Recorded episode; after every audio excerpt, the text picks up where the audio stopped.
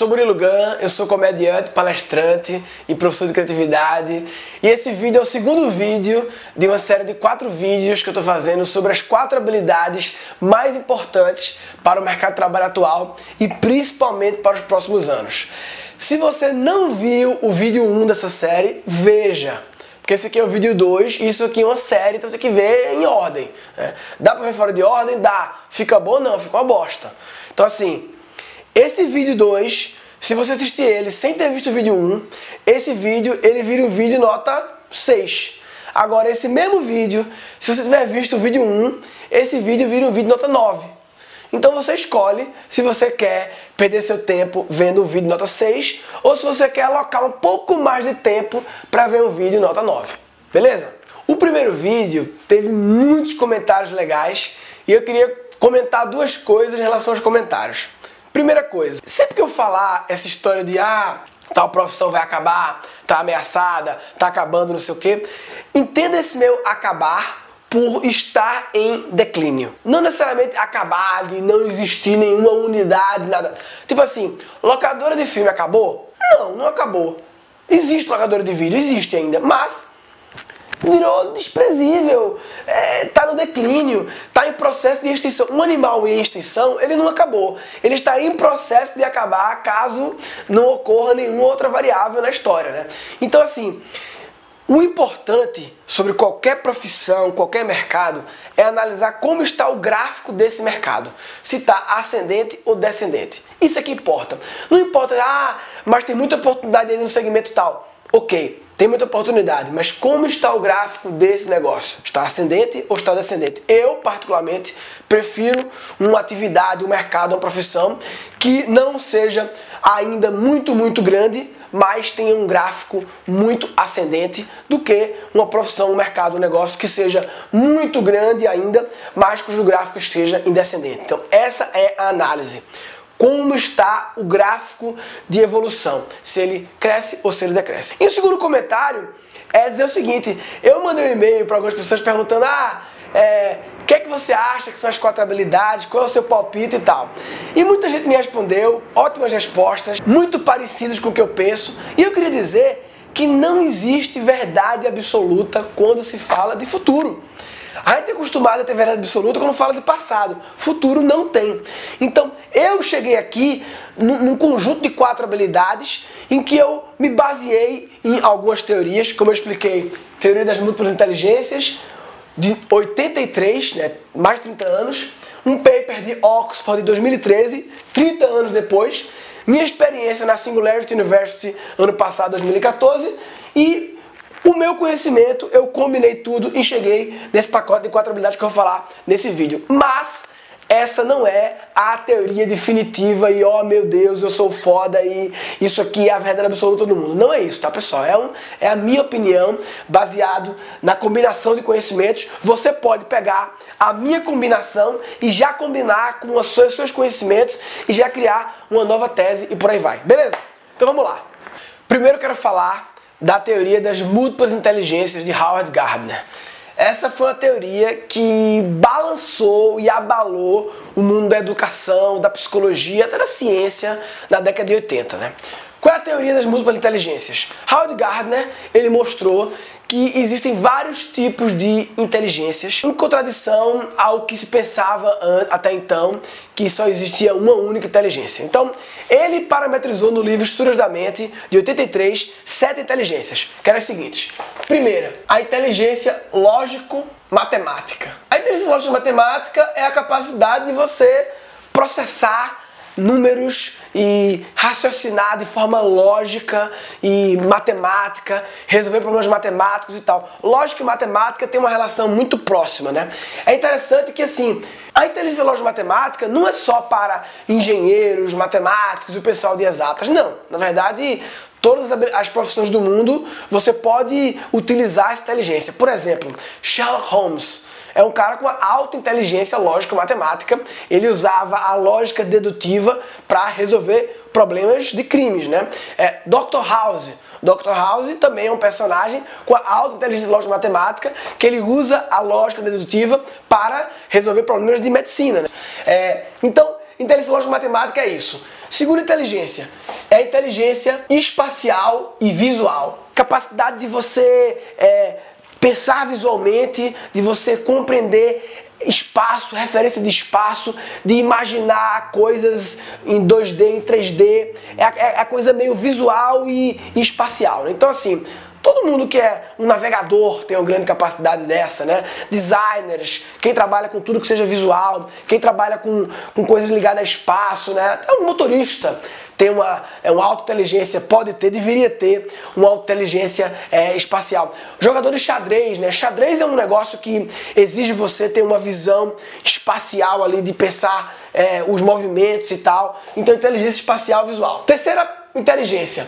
Inteligência linguística barra verbal. Capacidade de você brincar com palavras. É, e aí tanto na, na, na, na, via oral como na via escrita, ou seja, todos falando como escrevendo, né? Então, obviamente, quem tem essa alta capacidade linguística verbal são escritores, poetas, jornalistas, qualquer pessoa, na verdade, que se comunica bem de forma escrita ou verbal tem uma boa capacidade, uma boa inteligência é, linguística verbal, né? Mas é claro que o cara que é escritor, poeta e tal, ele tem uma altíssima capacidade dessa, né? Beleza. Quarto ponto, a inteligência corporal motora barra motora tem a ver com a capacidade de você dominar os movimentos do corpo, de você dominar, você orquestrar movimentos do corpo, coordenar movimentos do corpo. Então, obviamente, quem vive do corpo, né? É, atores, é, dançarinos, bailarinos, né? atletas vivem do corpo, prostitutas. Não, prostitutas não tem nada a ver. Mas toda pessoa que vive do corpo, domina o corpo, tem é, a alta habilidade corporal motora. É, também pode, por exemplo, um cirurgião, um dentista, ele tem também uma, uma alta inteligência motora, hum, mais no sentido da precisão ali milimétrica de fazer as coisas. Talvez artesão, o cara que é artesão também tem essa habilidade. Beleza. Quinta habilidade, musical habilidade de capacidade de processar os sons, é, e aí todos os cantores e compositores, instrumentistas, maestros, né, e por aí vai, tem a, a grande habilidade musical. O cara que é produtor musical também tem. Essa é a inteligência que eu menos tenho, com certeza. Eu realmente, música não é pra mim, pra entender, eu gosto de pagode. Só pra você entender. E não é pagode tipo sambinha. Eu gosto de pagode ruim mesmo, tipo sorriso maroto, sabe? Jeito moleque pra baixo, né? E, e não é tipo eu gosto, eu, eu tenho Blu-ray do sorriso maroto. Só pra você entender o meu nível de inteligência musical. Mas vamos lá. Sexta parada: inteligência interpessoal. Interpessoal é a capacidade de você se relacionar com as outras pessoas, não só relacionar, mas a capacidade de você entender os desejos, as, o pensamento das pessoas para poder se conectar com elas, né? Então, é relacionar com as pessoas tanto na vida pessoal como na, na vida profissional. Essa inteligência pessoal tem muito a ver com liderança, né? O líder é um cara, quem é líder, seja qual for a área, normalmente é um cara com alta inteligência interpessoal, né? Beleza. Sétima parada aqui, inteligência intrapessoal. Enquanto que a interpessoal tem a ver com várias pessoas, com colaboração, gestão de pessoas e tal, com comunicação, a intrapessoal tem a ver com você se conectar consigo mesmo. E essa é uma inteligência raríssima. Na verdade, essas duas últimas são bem raras, mas entre a pessoa é mais rara ainda, que é a capacidade de autoconhecimento, autocontrole, capacidade de você controlar seus medos, controlar seus vícios, gerir seus hábitos, capacidade de dominar tudo que causa estresse. Então, quando você tem uma grande capacidade intrapessoal, você é como se você tivesse hackeado o seu, seu cérebro, né? É, então, como a, a, motora corporal tem a ver com o corpo todo, a intrapessoal tem a ver com o cérebro, com as emoções né, e tal. E por aí vai. Bem, essas foram as sete é, inteligências da teoria original das múltiplas inteligências de Gardner. Lembrando que a base dele, que ele diz, é que todo mundo tem um pouco dessas inteligências, né? Alguns mais, outros menos. Algumas pessoas se destacam e aí eu tô falando nessa série sobre ser um cara diferenciado. Ser diferenciado parece ser meio vago, né? Mas é, é, é vago mesmo, mas é porque ser diferenciado é ser diferente. Existe aqui um monte de pessoas e o cara que está aqui, ele é diferenciado. O cara que tem alguma variável que torna ele diferente dos outros, né? Então, quem tem uma altíssima inteligência, seja qual for dessas, se diferencia. Se você tem uma altíssima em mais de uma delas, se diferencia. E o mais importante, todo mundo nasce com algumas aptidões naturais, né? É, esse é um assunto que é difícil mensurar é, qual foi o quão aptidão natural você tem para tal assunto. Não dá para mensurar. Não dá para o bebê nascer e você, ai meu Deus, esse bebê, agora no parto ele já vi que ele é não sei o que. Não dá. Ao longo da vida você vai percebendo. Só que aí não dá mais para dizer, depois do 3 anos de idade, se é uma aptidão natural, veio da assim que ele nasceu, ou se aqueles 3 anos aconteceram fatos, o ambiente que ele vive, as circunstâncias, os acontecimentos fizeram ele desenvolver aquela habilidade. Então, mas esse é um assunto que, na minha opinião, não merece a gente perder tempo discutindo. Sabe por quê? Porque a gente não pode mudá-lo. Se você nasceu com tal coisa ou não nasceu, foda-se, porque a gente não tem, é uma variável que a gente não pode controlar, a gente não pode ficar perdendo tempo discutindo, para que eu não posso voltar a misturar agora. O que eu acho que é importante é uma teoria do Fernstein, que é a teoria da modificabilidade cognitiva estrutural. Em outras palavras, a nossa estrutura cognitiva pode ser modificada. Ou seja, nós somos capazes de aprender. Nós somos extremamente capazes de aprender qualquer coisa. Muita gente me pergunta: Ah, Murilo, você é um comediante ou você é um palestrante? Você se rotula como palestrante, professor, mas também você é não sei o que, você é não sei o que. Eu gostaria de me definir como um aprendedor. Eu não falo isso que ninguém acha estranho, mas eu acho que eu sou um aprendedor. Eu sou um cara que cada vez mais é, melhora na arte de aprender. Não é que eu aprendo mais, eu melhoro na, no ato de aprender. E aí eu aprendo mais, naturalmente, porque eu tô aprendendo, eu melhorei a minha forma de aprender as coisas, né?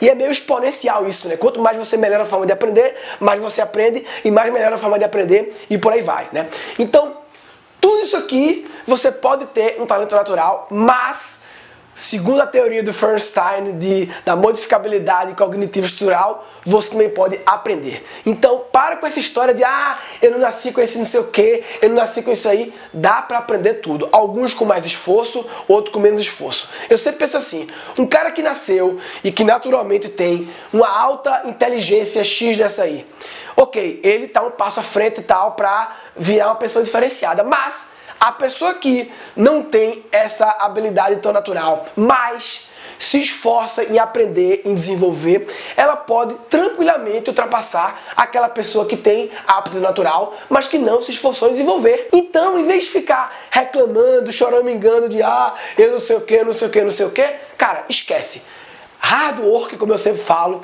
transpiração para aprender, você consegue ultrapassar até quem tem talento natural. Mas beleza, encerrou esse assunto. Só mais um detalhe. O Gardner, alguns anos depois, adicionou mais duas inteligências a isso aqui. Ele adicionou mais duas. Ele adicionou, vou colocar aqui como oitavo. Ele adicionou oitavo. A inteligência naturalista, que é o quê? Capacidade de se conectar com a natureza, com os animais, com as, as plantas, com os fenômenos físicos da natureza. São os geólogos, os biólogos e tal. E ele adicionou em nono a inteligência existencial. É, digamos, a mais vaga de todas, porque tem a ver com a capacidade de se conectar com algum ser superior que ninguém tem 100% certeza se existe ou não, ou se conectar com com algo superior a todos nós. É as pessoas que pensam as grandes questões existenciais, líderes religiosos e filósofos, por aí vai. Beleza. Essa é a teoria de Howard Gardner. E por que essa teoria abalou tanto, chacoalhou tanto o mundo da educação e da ciência na década de 80? Por quê? Seguinte, até então, e na verdade até hoje, é, o grande critério para avaliar a inteligência das pessoas era o famoso teste de QI. O teste de QI, para quem não sabe, ele foi criado no começo do século passado, 1900 e pouco. É, ele foi criado para parametrizar né, é, as pessoas, a verdade é essa, para colocar as pessoas dentro de caixas, né? E porque os educadores americanos, principalmente, queriam muito um jeito que fosse barato, rápido e fácil de avaliar os alunos. Os militares americanos também adoraram isso. A primeira guerra, na Primeira Guerra Mundial, 1917, os Estados Unidos botou 1,7 milhão de pessoas fazer teste de QI e esse teste dizia para onde a pessoa ia. Tá. Você já viu um teste de QI? Já Um teste de verdade, não é esses testes de revista que tem 10 perguntas, revista Cláudia, né? E aí você no final marca e somos pontos e ah, não sei o quê. Vou te mostrar um teste de QI. Isso aqui é um teste de QI, não tem muitas páginas e tal, né? Com as perguntas. E se você olhar Basicamente, um teste de QI ele é baseado em três tipos de exercícios. Né? A gente costuma ver é, é, alguns testes de QI por aí, mas esse é um teste, digamos, profissional e científico. tal. Basicamente, eles têm o verbal test, teste verbal, que tem a ver com a inteligência linguística e verbal. Né? Então, tem vários exercícios aqui de verbal test. Number test, tem a ver com números, com matemática, com lógica. Inteligência lógica, matemática, eu vou só colocar aqui né? O QI ele entra aqui, o QI ele entra no lógico matemática e continuando aqui number test, aí formas geométricas, né? Sequências. Esse é o mais que a gente mais vê, né? Em teste de QI é esse que envolve sequências e tal, não sei o que. E spatial test, teste espacial, que é esse mais de formas geométricas, de ah, se isso aqui rodar, encaixa aqui ou não encaixa e tal. E QI tá aqui. E é isso. Acabou. Basicamente se repete aqui, aí volta verbal test, number test B, entendeu? Então assim, tem várias sequências de testes, mas sempre são esses três conjuntos de habilidades: é a inteligência lógico-matemática, a inteligência espacial visual e a inteligência linguística verbal. São essas três inteligências, habilidades que são cobertas pelo teste de QI. Tá, qual é o problema disso tudo? Realmente, naquela época, fazia muito sentido isso. Lembre-se que isso bate muito com a área industrial, lógica, matemática, espaço, né? Claro, comunicação sempre é importante, né? Isso batia muito com a era industrial. O problema, como eu falei no primeiro vídeo, é que nós estamos mudando de era. E da era industrial já teve a digital e já está acabando indo para pós-digital. E a gente continua com esse mindset. Eu sei que ninguém está fazendo teste TI todo, teste QI todo dia, mas ele continua moldando nossa forma de pensar o mundo, nossa forma de valorizar esses tipos de inteligências em detrimento de outras mais. Bem, pensando nas três inteligências que o teste de QI cobre, e pensando no que a gente falou sobre a evolução da inteligência artificial e da robótica. Já parou pensar como a robótica e a inteligência artificial, como os computadores, as máquinas são bons nessas três habilidades do teste de QI? Lógico, matemática, o computador foi criado para isso. Ele foi criado, o computador existiu, começou para processar dados de forma lógica e fazer cálculos matemáticos. O computador, uma simples calculadora, que é o computador, já é muito melhor que a gente nessa inteligência lógico-matemática. Tudo que envolver lógica, que envolver encadeamento lógico dos dados, puramente lógico, a máquina é muito melhor que a gente. Inteligência espacial, com a máquina, ela consegue acessar satélites. O GPS tem como ter melhor referência espacial do que o GPS? O Google Car. Por que o Google Self Driving Car é melhor que a gente? Porque ele tem uma maior inteligência espacial, porque ele tem acesso a satélites e sabe o que vai acontecer daqui a três ruas na sua frente. É simples assim. Inteligência linguística verbal. Essa a máquina talvez esteja um pouco menos evoluída em relação às primeiras, mas também está muito evoluída. Só é você ver, por exemplo, Siri. Para pensar, Todo mundo no seu próprio celular tem uma inteligência capaz de conversar com você. Quem já usou o Siri, procura depois no Google vídeos do Siri fazendo coisas. É muito impressionante. Cara, a gente conversa com ele e ele entende e, e conversa de volta. Tradução, Google Translate, cada vez mais eficiente. Ah, mas ele não pega as gírias, não sei o quê. Cara, mas isso é irrelevante perante a quantidade de coisas que ele consegue pegar. E outra, se a sua. Se, ah, negócio de tradução não funciona, nunca vão vai acabar os tradutores porque tem as expressões idiomáticas. Fica tranquilo que os caras estão cuidando disso. Fica tranquilo que eles vão conseguir parametrizar também as expressões idiomáticas e gírias e por aí vai. Já estou conseguindo, né? É, agora há poucos meses o Skype lançou o Skype Translate. É um projeto que eu conheci na Singularity é, de tradução simultânea verbal. Você fala num idioma e a outra pessoa no Skype ouve em outro idioma. Isso você já pode baixar. Isso não está no laboratório, não. Skype Translate você pode baixar agora e começar a utilizar e funciona. O que eu quero chegar aqui é o seguinte: as inteligências que são cobertas pelo teste de QI são exatamente as inteligências em que a máquina é melhor. Veja bem, não estou dizendo que você tem que ignorar essas inteligências. Não. Eu tô apenas dizendo que elas não são mais diferenciais. Elas viraram o básico.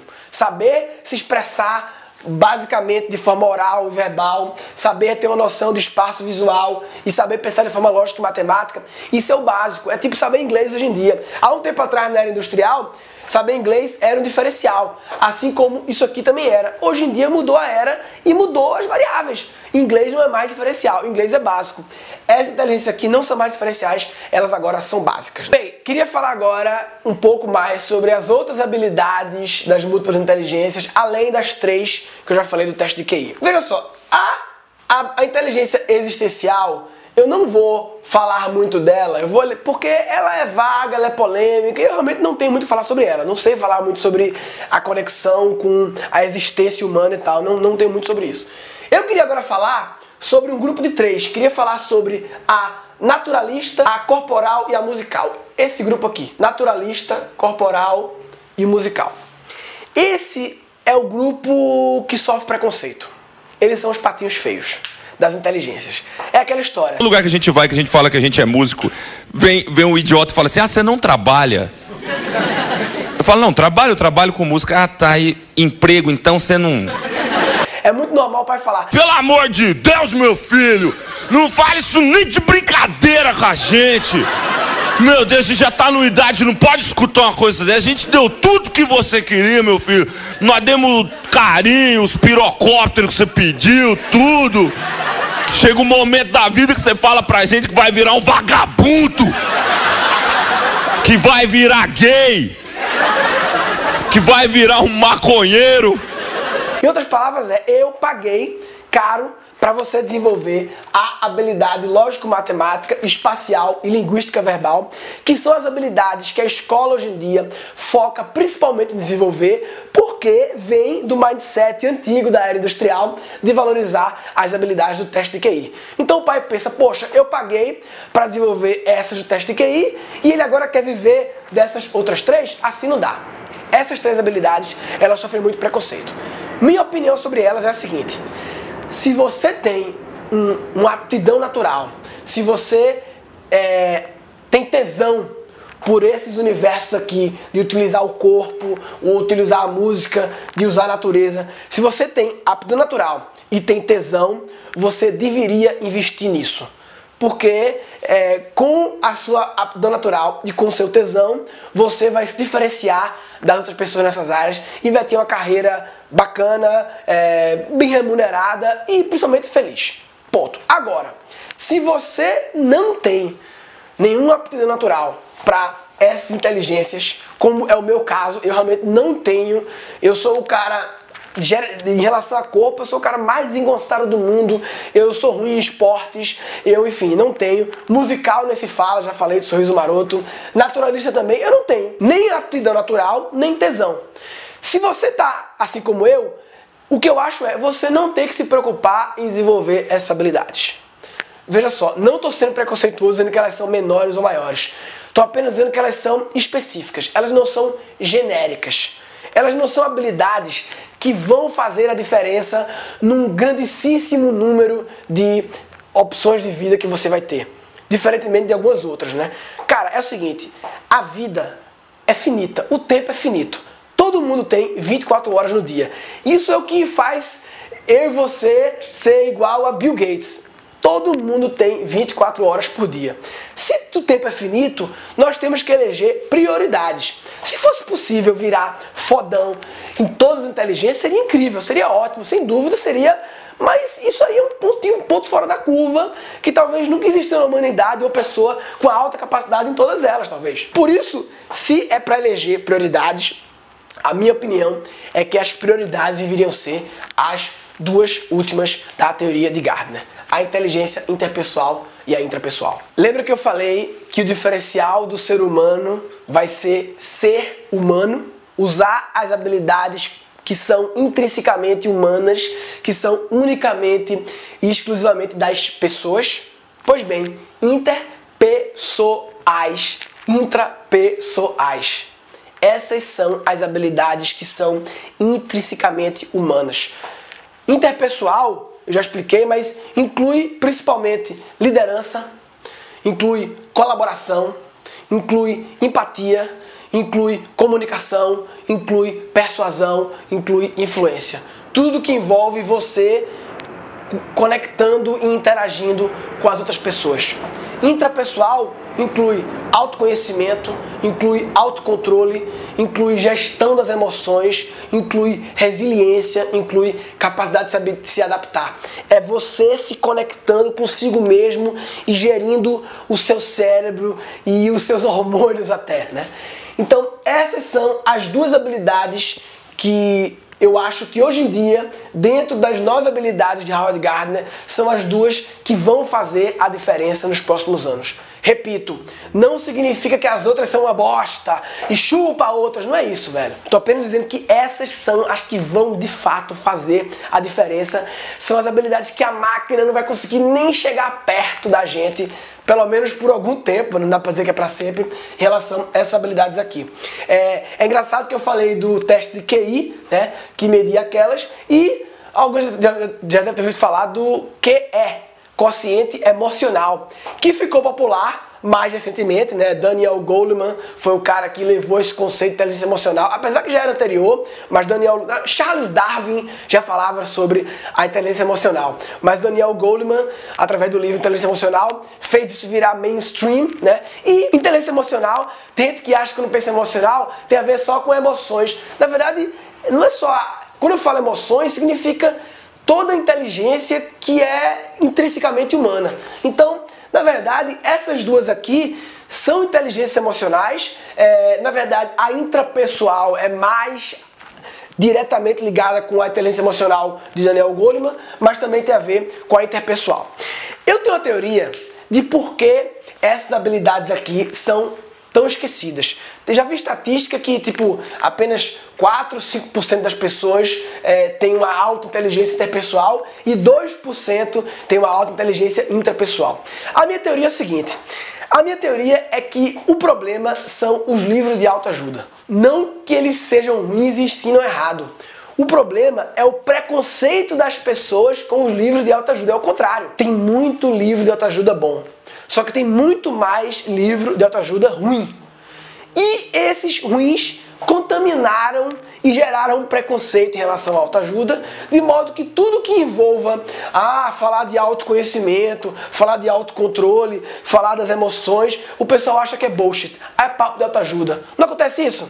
Esse é o grande problema. Cara, existem livros de autoajuda incríveis.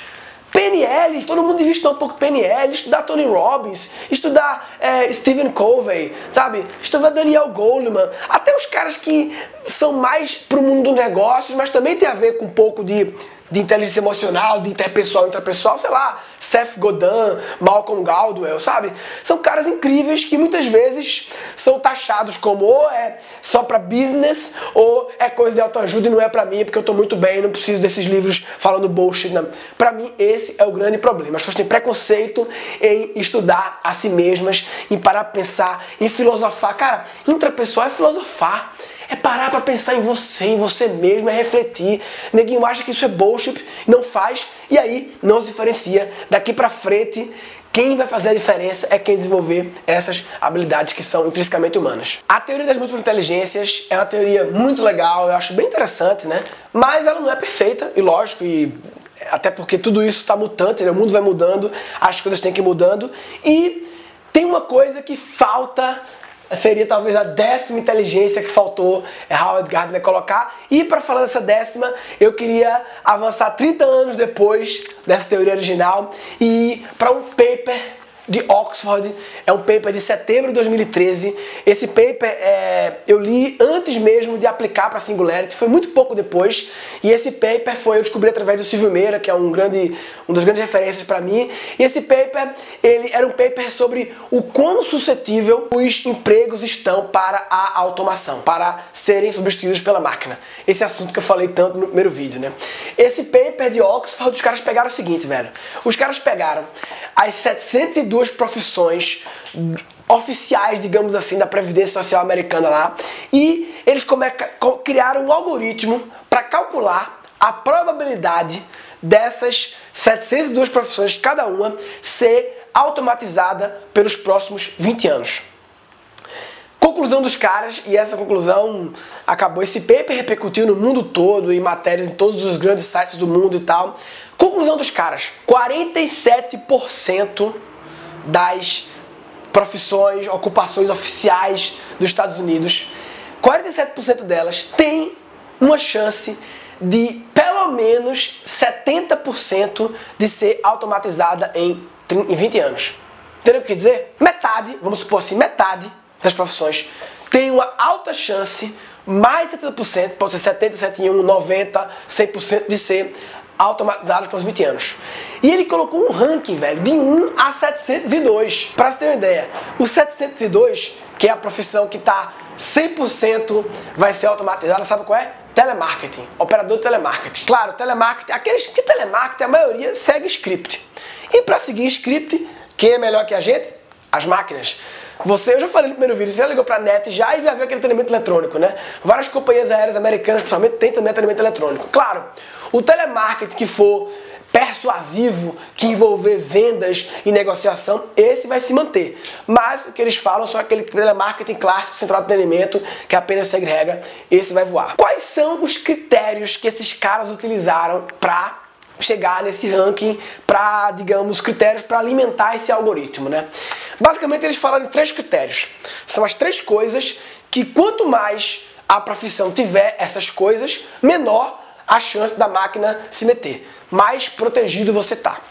As três coisas que eles falaram foi, primeiro, ele chamou de perception e manipulação, manipulation. Na verdade, é, tem muito a ver com habilidade. Ele subdivide lá em destreza dos dedos, destreza manual, a destreza manual fina dos dedos fina e a habilidade, a flexibilidade em relação a ele fala posições difíceis, ou seja, tudo que envolve uma habilidade que seja extremamente manual, minuciosa, precisa, mas que ao mesmo tempo envolva flexibilidade, envolva ter que se adaptar, envolva é, surpresas, e a máquina tem dificuldade. A máquina é boa em precisão, mas alguns tipos de precisões, sabe que a mão humana é, o sistema de ossos, a quantidade de ossos que tem aqui e como eles se conectam e tal, é uma coisa de extrema perfeição que a robótica ainda está longe de conseguir. E tem um outro fator que é a sensibilidade, né? o tato humano, a percepção,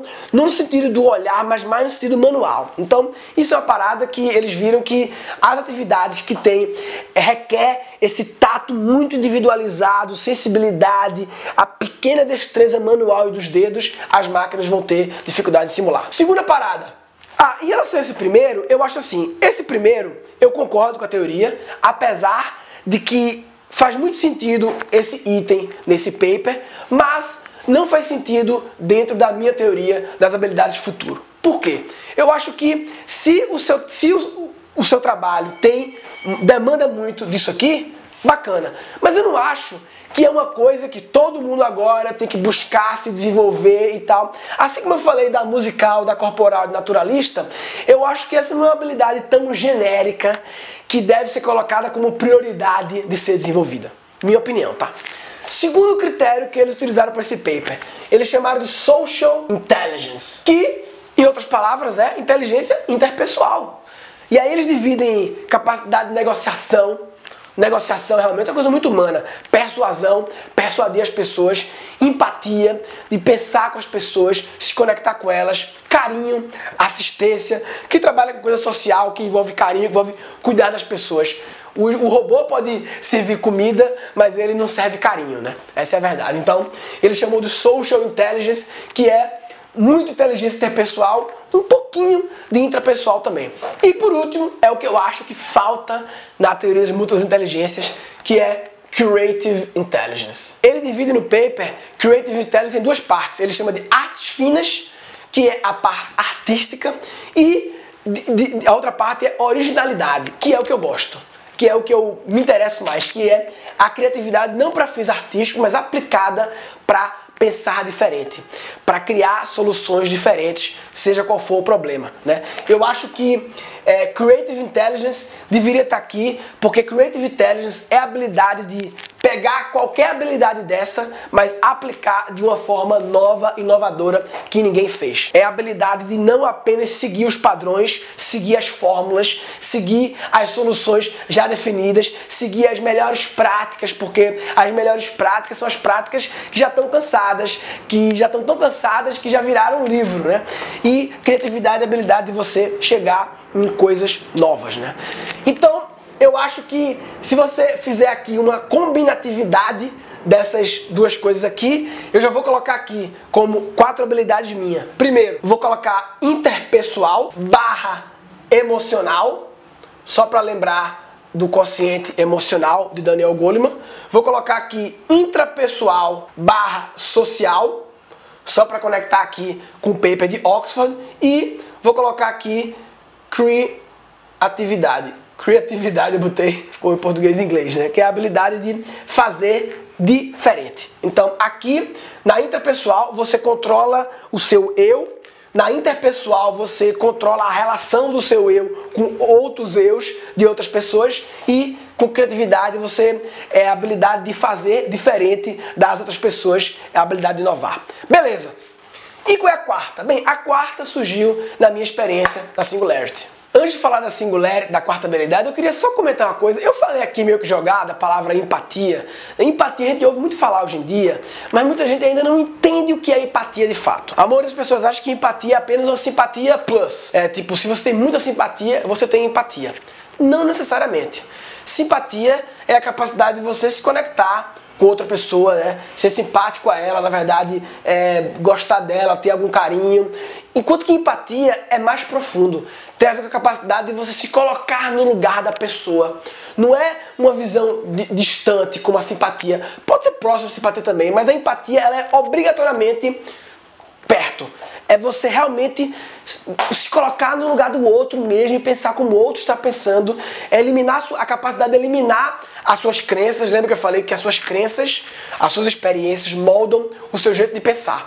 É muito difícil dar um pausa no seu jeito de pensar e assumir o jeito de pensar de outra pessoa. Isso é ter empatia, que é uma habilidade essencial para tudo tem muito a ver com a interpessoal, mas é essencial para tudo, porque quando a gente empreende, quando a gente faz um trabalho, a gente está resolvendo um problema de alguém. Tudo é resolver problemas. Qualquer profissão, ela está resolvendo um problema de alguma pessoa e por isso é remunerada para isso. Se você consegue se conectar empaticamente com a pessoa que você está resolvendo o problema, você vai resolver o problema muito melhor. Né? Inclusive, essa teoria das quatro habilidades que eu vou mostrar agora é a primeira vez que eu falo essa teoria das quatro habilidades. Eu costumava falar apenas duas, que era criatividade e empatia, como sendo habilidades do futuro. So that's why I believe that creativity and empathy are very important skills for the future, maybe two of the most important skills of the future, because it's what differentiate us from uh, machines. E agora já é a nova versão, por isso que eu sempre falo, não há verdade absoluta. Isso aqui é um trabalho em progresso que eu juntei de acordo com as minhas experiências. Pode ser que daqui a dois anos eu já mude. Na verdade, eu tenho que mudar daqui a dois anos porque o mundo vai estar mudando. Voltamos para Singularity para chegar na quarta habilidade. Singularity. Lá na Singularity, basicamente, dá para dividir assim em quatro grandes pilares que a gente estuda lá. A gente estuda, primeiro, Artificial Intelligence, inteligência artificial. E inteligência artificial é, eu diria, em outras palavras, software.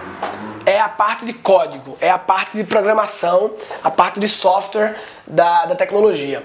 Segunda parada, robótica, que dá pra resumir também, muito a grosso modo, no hardware né? Porque robótica não necessariamente robótica significa robôs com caras de humanos e tal. Na verdade, qualquer coisa que, que mexa e que tá é um robô, né? Não tem que ter a cara de humano, dois braços, duas pernas e tal. Então, dá para generalizar, tá? Que isso aqui é hardware, isso aqui é software. Terceiro ponto lá, nanotecnologia, que é a tecnologia a nível atômico lá. É muito louco isso aqui, é muito louco. É os caras manipulando as coisas no nível dos átomos, né? Nano, na nanoescala. E o quarto ponto é a biotecnologia, que é o casamento da tecnologia. Na verdade, a biotecnologia pode dizer que é o casamento da artificial intelligence com a biologia, a grosso modo também, que é a capacidade de você programar a vida. Bem, Nanotecnologia e biotecnologia, eu acho são duas coisas muito é, complexas. Na verdade, lá na Singularity eu me arrependi muito de ter faltado aulas de biologia na escola. Eu acordava meia hora mais cedo para ficar estudando biologia do ensino médio lá no Khan Academy todo dia para poder entender. Se você é da área, se você tem uma aptidão natural para isso e tem tesão, esses assuntos aqui são quentíssimos. Mas não acho que sejam é, prioridades. Porque não acho que eles. Primeiro, que eles são muito complexos, e segundo, que eles não são tão genéricos e aplicáveis a médio e curto prazo e muitas vezes até um pouco inacessíveis para quem não é da área. Aí você pensa, ah, Murilo, mas Artificial Intelligence Robot também é inacessível, também é muito complicado. Bem, esses assuntos aqui, e na verdade isso aqui eu quase considero a mesma coisa. No fundo, isso aqui é estudar as máquinas, estudar é, como a, a, as máquinas estão ficando inteligentes. Então é a inteligência das máquinas, dá para resumir isso aqui, né? É, você não precisa estudar é, mexer com robôs ou fazer um robô, ou não precisa programar para estudar a inteligência das máquinas. Basta você saber o que está acontecendo. Veja bem, se você quer aprender como funciona todo mundo da robótica e tal, do caralho. Mas o básico que vai ser necessário para se diferenciar no futuro é saber o que é que está acontecendo. Quantas horas você já alocou na sua vida para estudar robótica, para estudar inteligência artificial? Quantas horas até hoje? Se você ler um livro por ano que fale sobre artificial intelligence ou robótica e ou você vê 10 minutos por dia de notícias sobre o assunto, você está totalmente acima da média das pessoas em relação à robótica e inteligência artificial. E ao saber dessas coisas, você vai conectar com o seu conhecimento, com a sua área e com as suas habilidades e vai ficar melhor preparado para o futuro. Portanto, a quarta e última habilidade que eu coloquei na minha teoria, já que aqui isso é inteligência interpessoal, inteligência intrapessoal, inteligência criativa, eu vou chamar de inteligência artificial, né? Que não é que você tem que pensar artificialmente, mas você tem que entender as capacidades dessa inteligência, não só para se proteger delas, porque muita gente também encara esse assunto apenas como inimigo. Não, se proteger dos robôs, não sei o que. Não, para também fazer parcerias, para atuar junto com elas. Ao saber as potencialidades disso aqui, amplia sua capacidade de pensar de forma criativa soluções do tipo, ah, mas eu posso talvez ter uma inteligência artificial no meu negócio que faça isso e aquilo. E aí você contrata alguém que faça isso. Mas se você não souber das possibilidades, você nunca vai incluir essa, essa capacidade na hora de criar soluções para os seus problemas. Bem, é isso. Essas são as quatro habilidades mais importantes para o futuro, mas já que falamos tanto aqui em prioridades, porque eu jogo essa bomba aqui, ó, galera, é isso aí, te vira. Cada item desse, obviamente, é um universo mega ultra gigante para ser explorado. Como eu falei muito estabelecer prioridades, eu vou ajudar você a estabelecer prioridades. Essas são as quatro habilidades prioritárias, na minha opinião, que vão fazer a diferença no mercado de trabalho atual e nos próximos anos. A inteligência interpessoal ou emocional, a inteligência intrapessoal é, ou tá errado aqui. A inteligência interpessoal ou ou social, a inteligência intrapessoal ou emocional, a inteligência criativa e a inteligência artificial. E qual é a prioridade dentre as quatro? Na minha opinião, criatividade. Ó, oh, que surpresa, hein? Por que criatividade? Porque ela é a prioridade, na minha opinião. Lembra que eu falei muito sobre a importância de ser o mais genérica possível? Para mim, a prioridade é sempre a mais genérica possível, que você começa da mais genérica e vai para as mais específicas. Eu acho que criatividade é uma habilidade que influencia em todas as outras e que ao estudar criatividade, você por tabela acaba estudando um pouco de intrapessoal, muito. Estudar criatividade também é conhecer um pouco sobre você, de início ele trouxe muito autoconhecimento. Ele mostrou várias crenças limitantes que eu carrego comigo sem perceber. Depois do curso, você começa a trazer mais para você a responsabilidade das coisas e aprender a olhar as coisas de maneira diferente, enfim, ter um questionamento ou ter uma dificuldade e perceber que aquilo pode ser de fato uma verdadeira oportunidade. Eu saí deste lugar comum e fui para um lugar muito melhor. Hoje eu sou uma mãe melhor, eu sou uma diretora pedagógica melhor, eu sou uma melhor esposa, uma, né? Uma mulher melhor para o meu marido, porque dentre todas as coisas, o que eu, uh, para mim, o que mais foi gratificante foi eu redescobrir a minha criança a menina Rosana que estava lá guardada e esse curso fez com que ela saísse. Além disso, você também acaba estudando um pouco da interpessoal, porque estudar criatividade também você acaba estudando um pouco do relacionamento com as pessoas. Posso dizer que hoje tenho mais confiança para falar aquilo que penso. E um pouco também de artificial intelligence, porque você sempre vai ficar pensando o que as máquinas são capazes de criar, o que o ser humano é capaz, e você acaba se envolvendo também nesse assunto. Criatividade, na minha opinião, ela é a, a que faz mais a diferença por outro motivo. Poucas pessoas estão estudando. Que a criatividade ela é a ciência do ser humano. Muitas pessoas estão desenvolvendo suas, suas habilidades interpessoais, suas habilidades intrapessoais, estudando robótica, poucas pessoas estão estudando criatividade. Não existem muitos cursos de criatividade. As pessoas nem sequer acham que isso pode ser estudável na vida delas, né? Pô, mas esse cara tá falando de criatividade, é um curso de criatividade. Eu falei, é impossível ensinar criatividade através de um curso, né? Porque eu achava que as pessoas elas ou nascem criativas ou não. Então, quando ele lançou o curso, eu fiquei bem ansiosa, já quis me inscrever nunca ouvi esse, essa informação de que aprendizagem era. É, que, cria, que criatividade era aprendizagem. Então eu falei, bom, vamos lá. Me inscrevi no curso. Bem, se você é dessas pessoas que acha que criatividade é algo que não pode ser estudado, que não pode ser ensinado, que não pode ser aprendido, que não é para você, ah, é porque a minha profissão é tal e não tem nada a ver, eu vou te falar uma coisa. Criatividade é para todo mundo. Todo mundo precisa ser mais criativo e Todo mundo consegue ser mais criativo. Eu vou te provar isso no próximo vídeo.